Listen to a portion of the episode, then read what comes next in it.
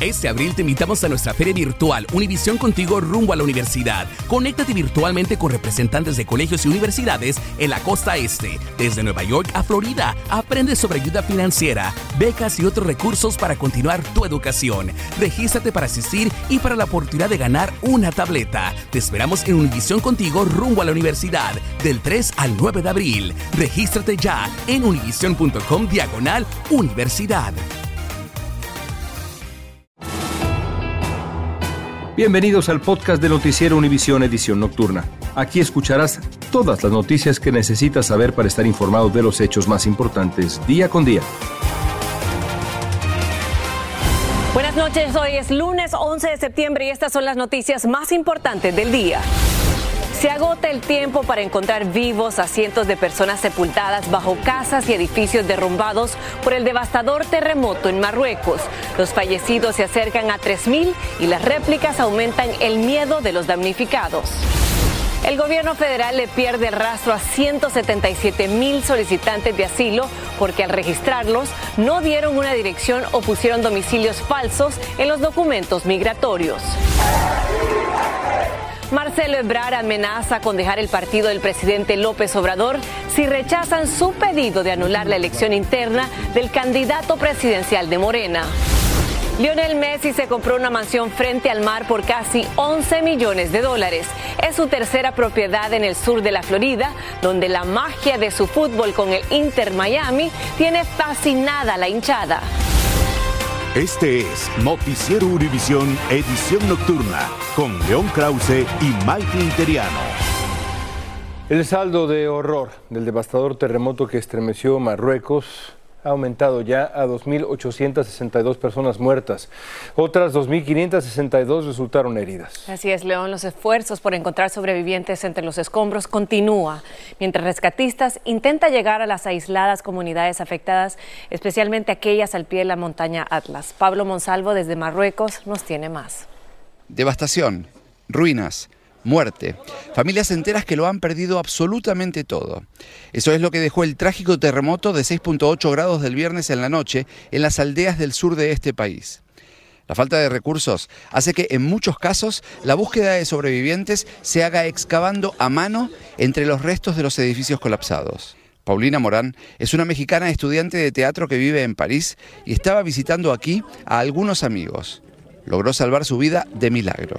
Un momento de muchísimas emociones. Había estrés, había pánico, no sabíamos qué hacer, teníamos mucho miedo. Yo personalmente nunca había vivido un terremoto antes, entonces pues fue la verdad horrible. Quería llorar, quería regresarme a México. La decisión del rey, quien se encontraba en el exterior cuando ocurrió la tragedia, de no aceptar ayuda humanitaria de la mayoría de los países que se la han ofrecido, argumentando que generaría problemas de coordinación, sorprende especialmente que no se le permitió a Francia, país muy vinculado a Marruecos. Las relaciones entre ambas naciones están en un momento de extrema tensión, pero sí se está recibiendo ayuda de España. Estoy seguro de que en los próximos días se producirán algunos rescates. Pensamos que todavía puede haber personas eh, en las estructuras colapsadas. Los miles de heridos intentan ser atendidos en los precarios hospitales que no dan abasto. Muchos turistas extranjeros se acercaron a donar sangre. Esta zona de Marruecos es una de las más visitadas por personas llegadas desde todo el mundo. Solo queremos ayudar. Sabemos que hay mucha gente afectada. Muchas de las aldeas castigadas se encuentran a más de 1.300 metros de altura. La preocupación está puesta en los próximos días, cuando inicia a descender la temperatura por la llegada del otoño, especialmente durante la noche. Y miles de personas deban vivir a la intemperie porque sus viviendas han quedado totalmente destruidas. Como en cada terremoto, hay una lucha contra reloj. El paso de las horas reduce las posibilidades de hallar más sobrevivientes. Por eso, ahora, la energía está enfocada justamente en eso, en encontrar personas con vida bajo los escombros. En Marrakech, Marruecos, Pablo Monsalvo, Univisión. Gracias, Pablo. El Instituto Nacional de Migración de México dijo que hoy rescató a 178 migrantes extranjeros en un autobús particular que circulaba por Veracruz. De ellos, 111 formaban parte de 43 familias de Guatemala y de Honduras. Además, viajaban seis menores de edad no acompañados y 50 mujeres y hombres adultos, todos de Guatemala. También nueve ecuatorianos, un dominicano y un salvadoreño. El Departamento de Seguridad Nacional dijo que perdió el rastro de más de 170 mil indocumentados. Un funcionario explicó que casi uno de cada cinco recién llegados dan direcciones falsas a la patrulla fronteriza cuando son arrestados y después es casi imposible rastrearlos en el país. Marlene Guzmán tiene más. No tenemos una parada donde llegar. El Departamento de Seguridad Nacional le ha perdido la pista a unos 177 mil migrantes, según reveló un reporte de dicha agencia, al reconocer que las direcciones de miles de solicitantes de asilo eran inexistentes, inválidas o duplicadas. Ya la dirección no va. Sí va, pero voy para ese mismo lugar, pero no la persona me va. De los más del millón de inmigrantes que fueron procesados por inmigración entre marzo del 2021 y agosto del 2022, alrededor de 54 mil dejaron la dirección en blanco. No había dado dirección porque no me la sabía. Además revela que algunos domicilios fueron usados hasta 50 veces en solo seis meses. A mí me regalaron una dirección para llegar a donde voy, pero el señor no me va a recibir porque solo para entrar. El reto inicial surge debido a que la patrulla fronteriza no registró de manera exacta ni validó las direcciones por el alto número de migrantes. Aunque estos últimos días hemos visto a madres con niños portando grilletes en el tobillo. Me dijeron fue, esto se lo estamos poniendo para saber su ubicación, eh, que se presenten y hasta ahí. También encontraron que el 29% de los migrantes liberados con una notificación para presentarse al Servicio de Inmigración y Control de Aduanas no acudió a su cita durante el periodo requerido de 60 días llegar allá y de una vez llamar y cambiar mi dirección. Y es que sin una ubicación real, el Departamento de Seguridad Nacional no tendría forma de rastrearlos para enviarles las notificaciones sobre sus peticiones de asilo pendiente, lo que podría poner en riesgo su caso pueden ser ordenados deportados en ausencia por no haberse presentado o puede ser que no puedan presentar su caso de asilo en el primer año en el cual es requerido que sea presentado. En San Antonio, Texas, Marlene Guzmán, Univisión. El Servicio de Ciudadanía e Inmigración recordó a los solicitantes de asilo que si no dominan el inglés a partir del 13 de septiembre deben ir con un intérprete a su entrevista y advirtió que podría rechazar los casos de los solicitantes que no lleven a ese intérprete. Romy de Frías nos explica.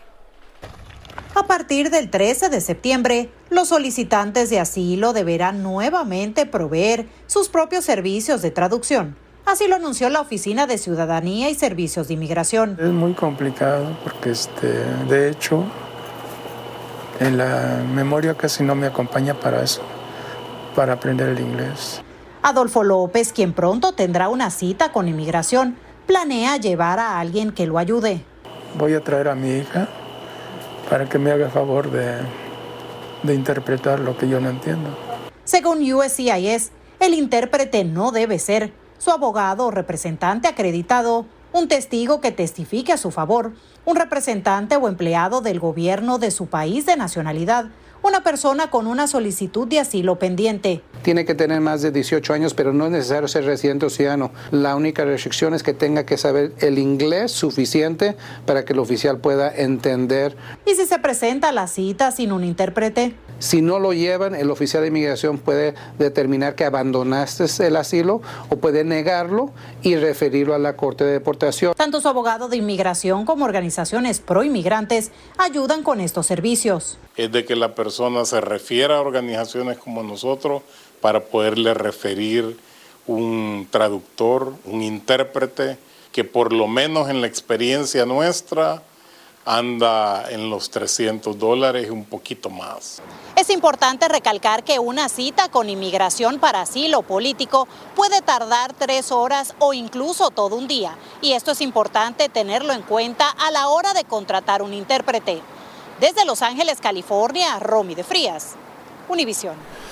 La ciudad de Nueva York enfrenta problemas en su presupuesto por la llegada de solicitantes de asilo. El alcalde Eric Adams advirtió a los directores de las agencias municipales que deben realizar un gran recorte en sus presupuestos para la próxima primavera para compensar el aumento de los gastos debido a la llegada de los inmigrantes.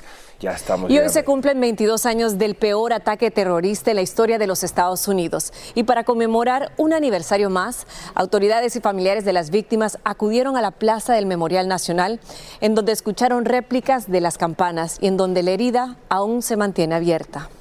Como no hay un sitio donde podemos ponerla, enterrarla, aquí estaremos siempre todos los años. No encontramos nada de ella, nada, nada, nada. El ataque dejó casi 3.000 fallecidos, de los cuales 1.104 cuerpos no han sido encontrados. Y a todos ellos, el país y Nueva York los recuerda también, iluminando la zona cero con dos columnas de luz, como cada año, para que su memoria se mantenga en estas y las siguientes generaciones. Inolvidable aquel momento. Estás escuchando la edición nocturna de Noticiero Univisión.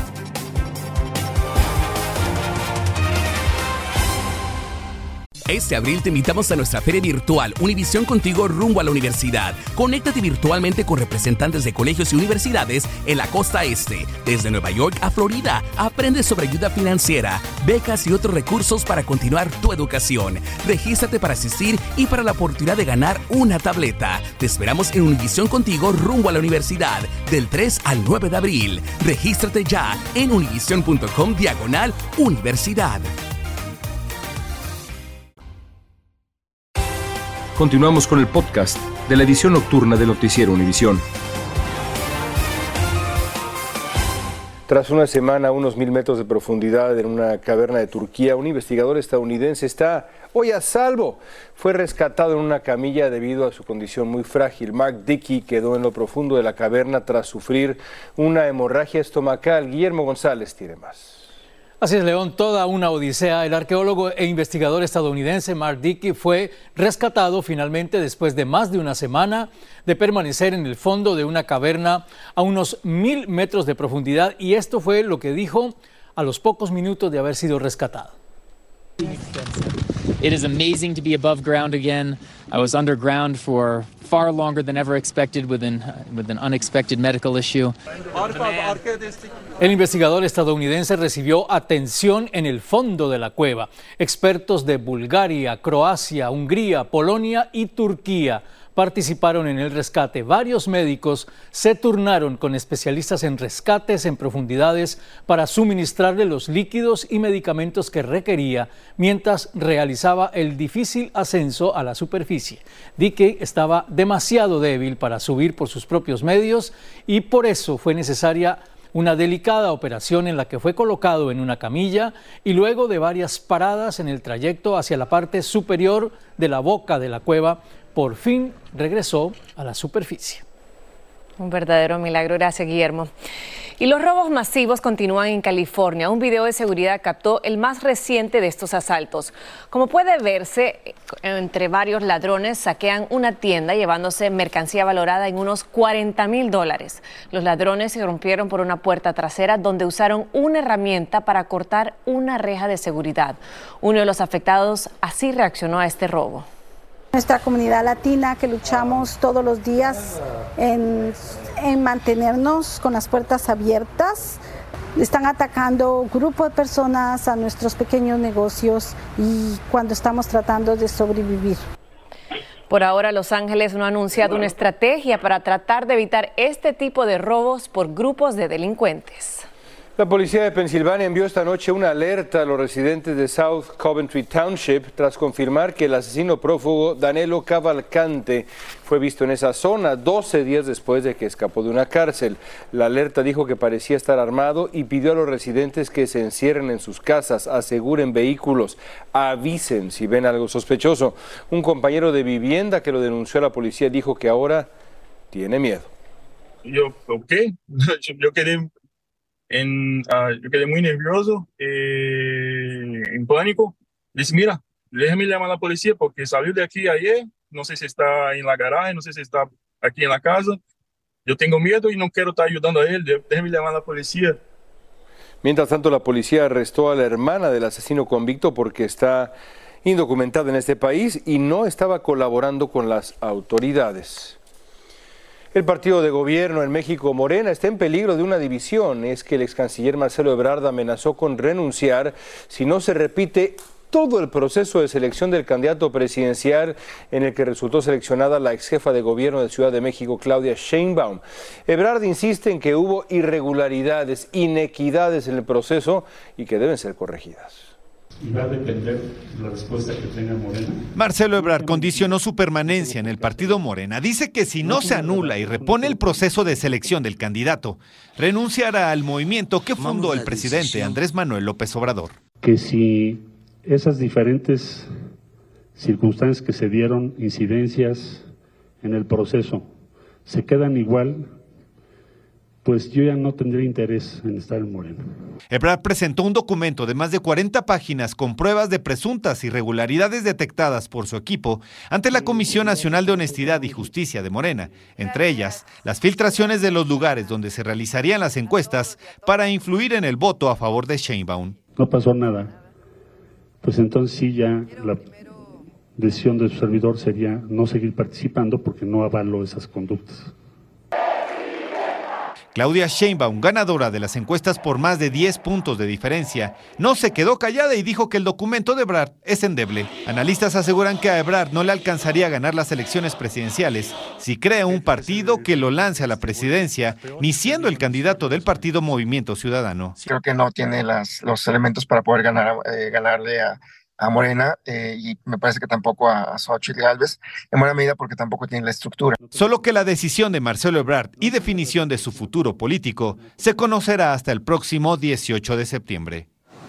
León, hasta el momento no se sabe qué es lo que sucederá, pero mañana se espera que el presidente nacional de Morena dé un mensaje. Toda la mañana ha dicho a los medios de comunicación que el proceso fue legítimo, que no se repetirá y que incluso ya se está delineando la estrategia que seguirá Claudia Sheinbaum de cara a las precampañas que inician el 4 de noviembre. Se trataría de una ruptura anunciada. Maiti. Gracias, Alejandro. Vamos a estar muy al pendiente. Y manifestantes armados protestaron en Albuquerque contra la decisión de la ganadora de Nuevo México, Michelle Luján, de prohibir el porte de armas en la ciudad tras varios tiroteos donde murieron niños. Aunque es una prohibición por solo 30 días, la Asociación Nacional de, por los Derechos a las Armas dijo que la orden de la gobernadora es una burla a la Constitución y que la demandará en la Corte. El astro argentino Lionel Messi compró pues una mansión, una tremenda mansión frente al mar por casi 11 millones de dólares. Esta casa hermosísima está en Fort Lauderdale, ciudad vecina de Miami, ahí cerca más o menos del estadio donde juega Messi. Tiene ocho habitaciones, nueve baños, una construcción de 10.500 pies cuadrados, una alberca frente al mar, dos muelles para yates. Bueno, Dios bendito. La suite principal tiene unos 1.600 pies cuadrados la suite principal. Messi. Y esa es su casa, pero también tiene un apartamento y bueno, ahí está. Dicen que su casa para darse un, un, un, Una un ba- un duchita. bañito antes del partido. Bueno, ahí está. Que disfrute de Miami y que siga haciendo ganar el Inter Miami. Continuamos con el podcast de la edición nocturna de Noticiero Univisión. Luis Rubiales renunció como presidente de la Real Federación Española de Fútbol y como vicepresidente de la UEFA, la Unión de Federaciones Europeas de Fútbol. Lo anunció tres semanas después del beso sin consentimiento a la jugadora Jenny Hermoso. Rubiales dijo que el beso fue consentido, pero Hermoso lo negó y terminó denunciándolo. Las reacciones a su renuncia no se hicieron esperar. not only me. And then an attitude of, an attitude of me can affect third parties very important and this is the in this situation now uh, the more intelligent and the thing I have to do. Rubiales dijo que confía en que prevalezca la verdad, pero denunció la presencia de lo que calificó como poderes facticios que le impiden volver a su cargo. La extensión de terrenos sembrados con la planta de la coca en Colombia se ha reducido, pero la buena producción de hojas de las plantaciones ya cultivadas aumentó la capacidad de producción de cocaína de Colombia, indicaron en conferencia de prensa funcionarios colombianos y de Naciones Unidas. Las autoridades colombianas buscan aumentar la efectividad de las Fuerzas Armadas para la producción de la droga. Y los residentes del pueblo portugués de Sao Lorenzo do Ibarro quedaron atónitos al ver las calles de su ciudad inundadas, pero no por agua o lodo, sino por vino tinto. Y es que uno 2,2 millones de litros de vino corrieron por las calles de la ciudad tras estallar dos enormes tanques. La destilería donde ocurrió el accidente ofreció cubrir los costos de limpieza de la ciudad. Continuamos con el podcast de la edición nocturna de Noticiero Univisión. Bueno, y Paula Rodríguez recuperó su perrita tres semanas después de que se le extravió en el aeropuerto de Atlanta cuando fue de vuelta a su país por tener un problema con su visa. Maya, la perrita, escapó de la jaula cuando la llevaban al avión y desapareció. Rodríguez envió a su mamá a Atlanta para ayudar a buscar a Maya. Finalmente la hallaron en la zona de carga, le avisaron a la dueña y ahora están juntas. Reencuentro feliz. Amigos, gracias por estar con nosotros. Nos vemos mañana. Que descansen. Gracias por escucharnos. Si te gustó este episodio, síguenos en Euforia, compártelo con otros, públicalo en redes sociales y déjanos una reseña. Este abril te invitamos a nuestra feria virtual Univisión Contigo rumbo a la universidad. Conéctate virtualmente con representantes de colegios y universidades en la costa este, desde Nueva York a Florida. Aprende sobre ayuda financiera, becas y otros recursos para continuar tu educación. Regístrate para asistir y para la oportunidad de ganar una tableta. Te esperamos en Univisión Contigo rumbo a la universidad del 3 al 9 de abril. Regístrate ya en univision.com diagonal universidad.